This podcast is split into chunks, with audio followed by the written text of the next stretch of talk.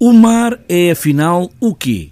É uma das perguntas deste encontro do mar com as várias infâncias, a dos mais novos e a dos mais velhos, da geologia ao clima, o que passou e o que há de vir, dos sonhos aos medos. No fundo, Portugal é todo mar.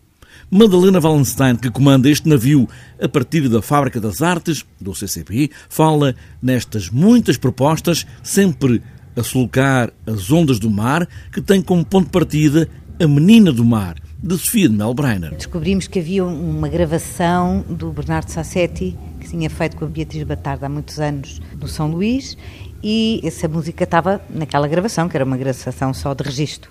E nessa medida pedimos ao Filipe Raposo que transcrevesse, que tirasse dessa gravação, que transcrevesse a música do Bernardo e que ela fosse o ponto de partida para esse pequeno espetáculo que é interpretado pela Carla Galvão e que vai ter imagens da Beatriz Bagulho, que é uma jovem que está a estudar em Inglaterra animação e que tem um trabalho incrível. Desse pequeno espetáculo foi agora criado um maior para o pequeno auditório do CCB e que já tem cenários e que vai espraiar-se ao longo desta semana. É a Menina do Mar numa versão com imagem e é a Menina do Mar, Menina do Mar, com o Filipe Raposo a tocar uh, a partir dos temas do, do, Bernardo Sassetti e com a Carla Galvão a ser narradora, uma versão teatralizada com videomapping.